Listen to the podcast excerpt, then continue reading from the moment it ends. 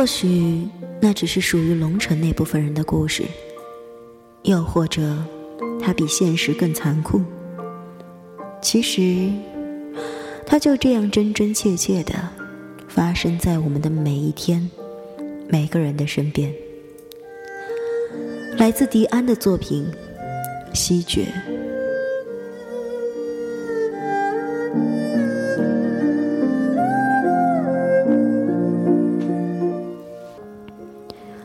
最终，我们顺利的办完了大伯的葬礼。唯一的一点麻烦就是，三叔和三婶需要一遍一遍的向各色人等用夸张的修辞解释郑东尼缺席的原因。大伯被另外一管用来制造云的烟囱送到了一个好地方，在那里，说不定他可以把往日的屈辱和不安写成歌词。终日歌唱，直到他发现他最终做得到原谅自己。说不定他可以随意的剪裁时间，把那个一拳打飞情敌的自己做成一个壮美的铜雕，取名青春，可以供人欣赏，但是供自己忘却，因为那其实不过是些纷繁的乱象。因为非常美和非常丑的东西，本质其实不同，不过都起源于奢望。大伯，请你保佑郑东尼，请你不要怪罪他。他毕竟受过了太多不应该承受的苦难，毕竟前面还有那么多忍不完的苦难在等他。他一直记得。你带他去看过这个世界上最纯粹的火树银花。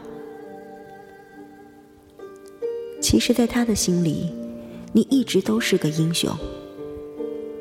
你曾经优美的在黑暗里奔跑，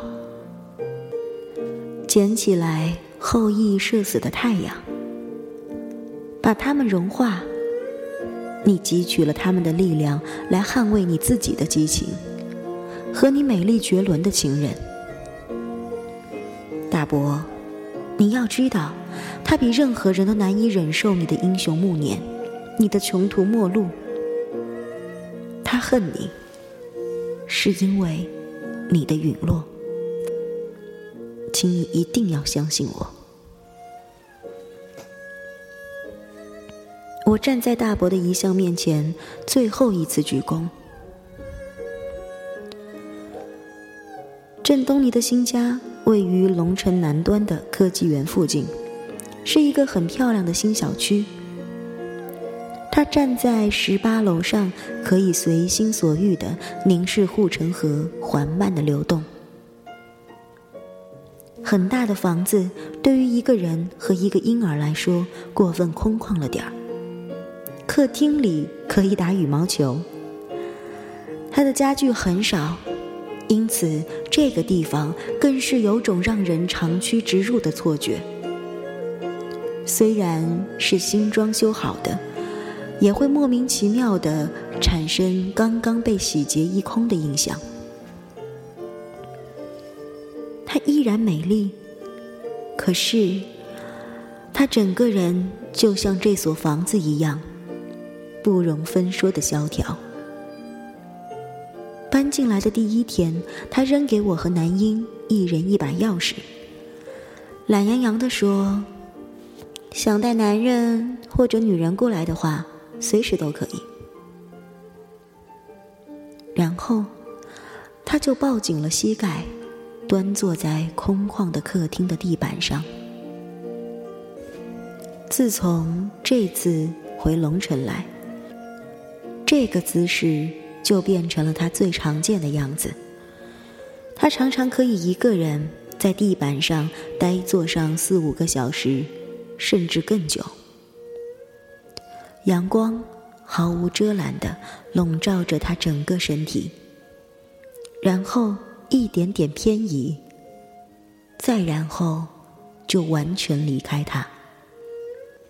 他似乎无所谓，好像变成了这间房子里一个不慎被摆在正中央的瓷器。你是怎么打算以后的？我想，我这辈子都不会再离开龙城了。还有呢？休息一段时间，再去找另外一些男人。你总得常带着郑成功去晒晒太阳。他一言不发，静静的看着我，好像我说了句蠢话。走，我们带郑成功出去吃饭。我懒得站起来。那你想吃什么？我帮你买。哼，不用了。你听说过有人懒得吃饭的吗？我就是。我一想到从客厅到厨房到冰箱要走那么多步，我就马上不饿了。你至少可以打电话叫外卖。我懒得拨号，关键是，我一想到我要从这站起来，去卧室找我的钱包，给送外卖的人开门付钱，再把钱包放回去，这个程序让我觉得头大，还是算了吧。哼，这样下去你会完蛋。我知道。今天早上我发现我家里一点钱都没有了，可是我怎么样也鼓起不来勇气去 ATM 取钱。你来的正好，帮帮我行不行？拜托了，去我钱包里拿那张民生银行的卡，别搞错了，那张卡的密码是你的生日。郑南英错愕的站在一边，看着这个荒谬的场景。我们两个下楼取钱的时候，南英认真的跟我说：“哥啊，我觉得咱们得带他去看医生。应该没有那么严重吧？他只是心情不好，可能过一段日子会好的。哎，我们只能多照顾他。这些天学校里快要期末考试了，我很忙。”你多来看看他，他家里缺什么东西，你就帮他买吧。不是的，南英用力的摇头。我觉得不对劲儿，哥，你以前有没有注意过郑成功身上到底有没有胎记？我顿时觉得脊背上寒冷刺骨。你是说脊背上？不是，是腿上。右腿的小腿肚子上，嗯，我不确定郑成功身上有胎记。昨天我一个人来看他的时候，他就这么一个人坐在地板上。我进门的时候就听见郑成功哭的声音，可是他一动不动。他说没关系的，让他哭一会儿，就自然不哭了。然后我就去抱郑成功嘛，我就看见郑成功的小腿上有三个紫色的印儿。他说那是胎记，可是不知道为什么，我就是觉得。我转身朝郑东尼的家飞奔而去，毫不犹豫的把郑南英甩在了身后。从我不顾一切的眼光看过去，整条街的景物呈现一种萧条的状态。我清楚的听见自己的奔跑带起了身边的一阵风，久违了的感觉。唯一不同之处是，今天笼罩我整个人的是一种庞大的、让我羞于启齿的恐惧。我慌乱的打开门的时候，就听见了郑成功尖利的哭声，那哭声真切的穿破了钥匙碰撞防盗门的零落声响。我甚至弄不清楚那扇门究竟是打开的，还是被我撞开的。郑东尼以刚才的姿势坐在地板上，像抓一件衬衣那样抓着郑成功的肩膀。或者说，起初我真的以为他是在逆着阳光抖动一件衬衣。他抓着小小的郑成功，逼近他的脸，嘴里不疾不徐的重复着一句话：“你再哭，你再哭，再哭我就掐死你，信不信？”声音不高，语调甚至是温柔的。我全身的血液顿时涌上了脑袋，我记不清我是怎么扑上去的，怎么把郑成功从他手上夺回来的。我记不清郑南英是什么时候气喘吁吁的出现在屋里，记不清自己如何把郑成功交到目瞪口呆的南英怀里。我只记得，在南英接过郑成功的那一刻，我看见了郑成功露在婴儿装外面的肩膀上，又多了几个青紫色的圆圆的印记，和我以前看到的。一模一样。我只记得我捏紧了郑东尼的下巴，他甚至不挣扎，只是含着泪惊愕的看着我。我听见自己问他：“你答应过我没有？你不会再这样对他的。”他嘴唇被我的手指挤压的变了形，微微的蠕动着，却发不出声音。说啊，你答应过我没有？你还有没有人性啊？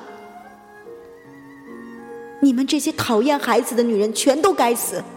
我的巴掌毫不犹豫的落在他脸颊上，他无声的倾斜的倒在地板上，像棵被拦腰斩断的植物。哥哥，我听见男婴悲怆的声音。时间和空间。是在旋转中归于沉寂的，沉寂就意味着我意识到我做了什么。郑东尼悄悄地看着我，有一股血从他的嘴角流下来，他很随便的一抹，这样他的整个下巴都变红了，他脸上没有任何表情。他的眼神像个被吓坏了的孩子。我不安的扶住他的肩膀，轻轻的晃了晃。郑东尼，他慢慢的摇头，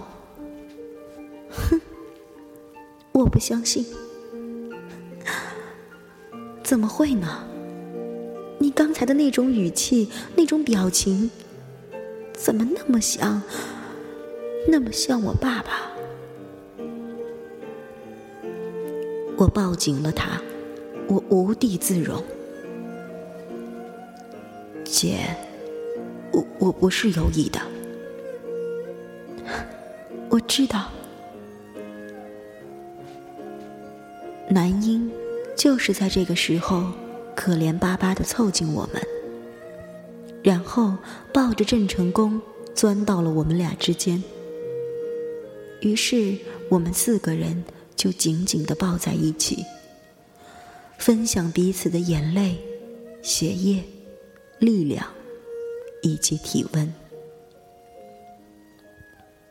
哥哥，姐姐，你们不要打架。郑成功似乎非常快的就恢复了好心情，我们的耳边充斥着愉快的外星语言。我依稀记得，上一次我们三个人这样的亲密无间，应该是很久很久以前了。那天我翻墙进去南英的幼儿园，把他偷出来，东尼在外面等着我们，然后我们三个人一起逃跑。我已经不记得我们为什么要那么做了，好像仅仅是因为南英不喜欢去幼儿园。总之，我们逃亡的路途上，我们三个人也这样紧紧的依靠在一起，坐在公园的长椅上。那时候我才九岁，可是我的身体里就像现在一样，紧紧的绷着很多根微妙的弦。这些弦在空气中轻轻的颤抖，我就满心凄凉。现在我才知道。原来，那就是相依为命。我和南英把郑成功带回了家里，暂时交给三婶。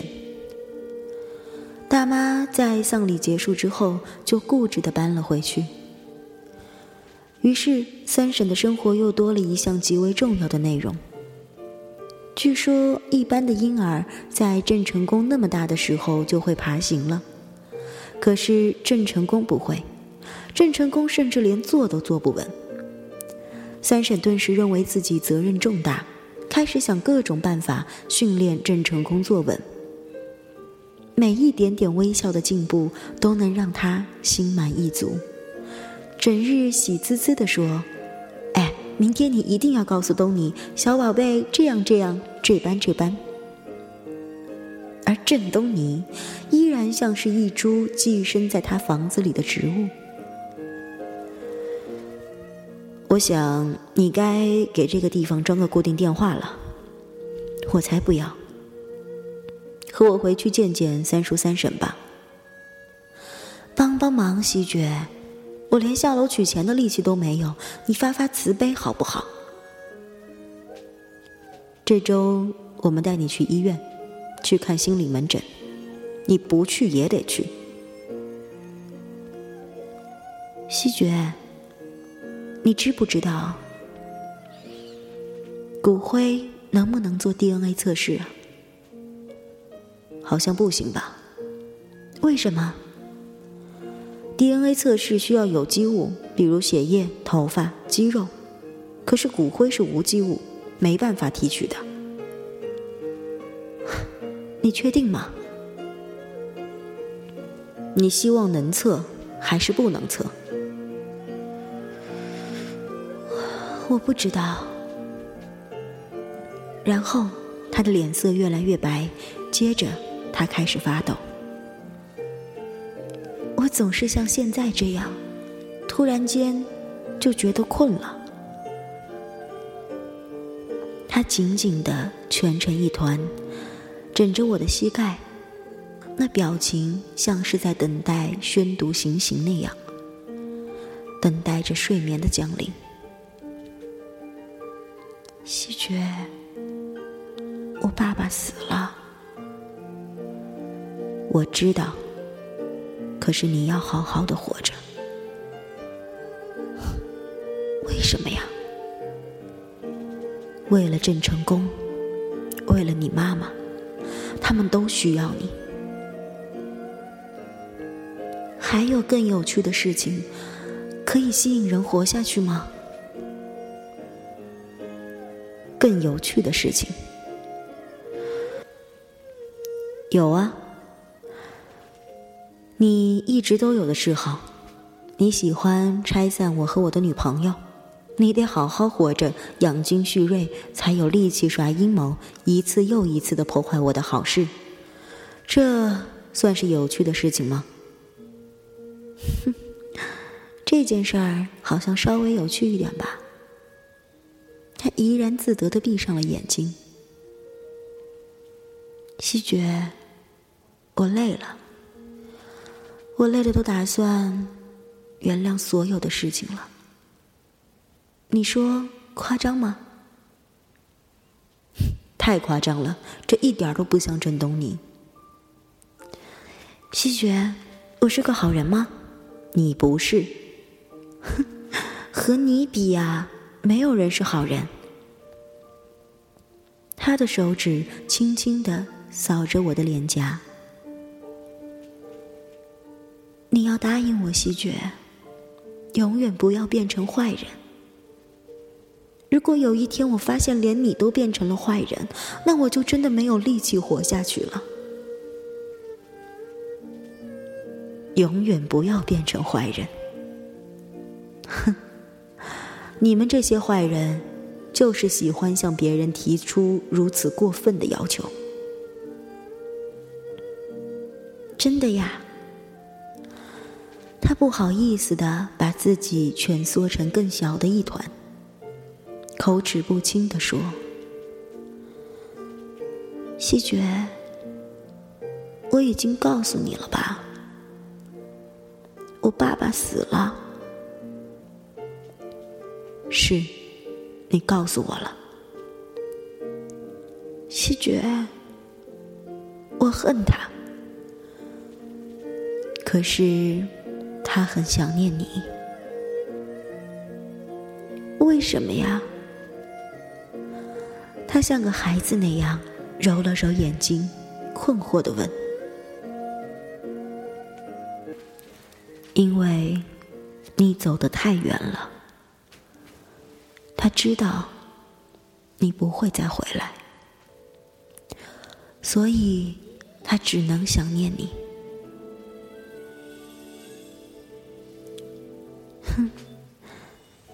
现在他真的只能想念我了，因为他死了。你知道的，对不对？我爸爸死了。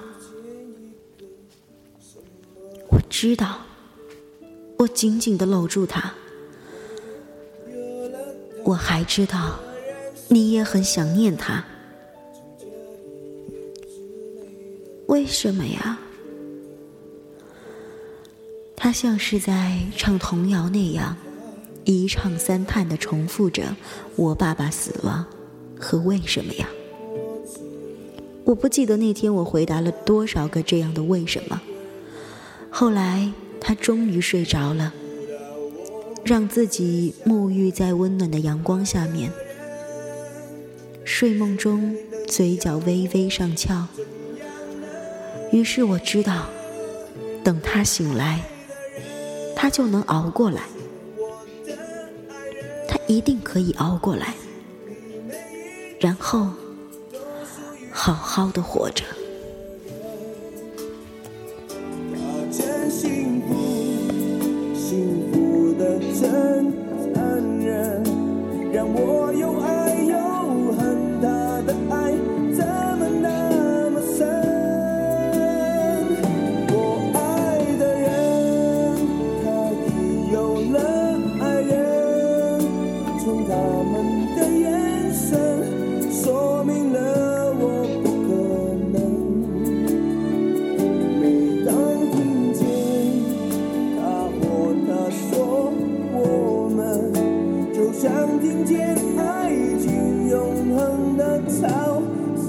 sun.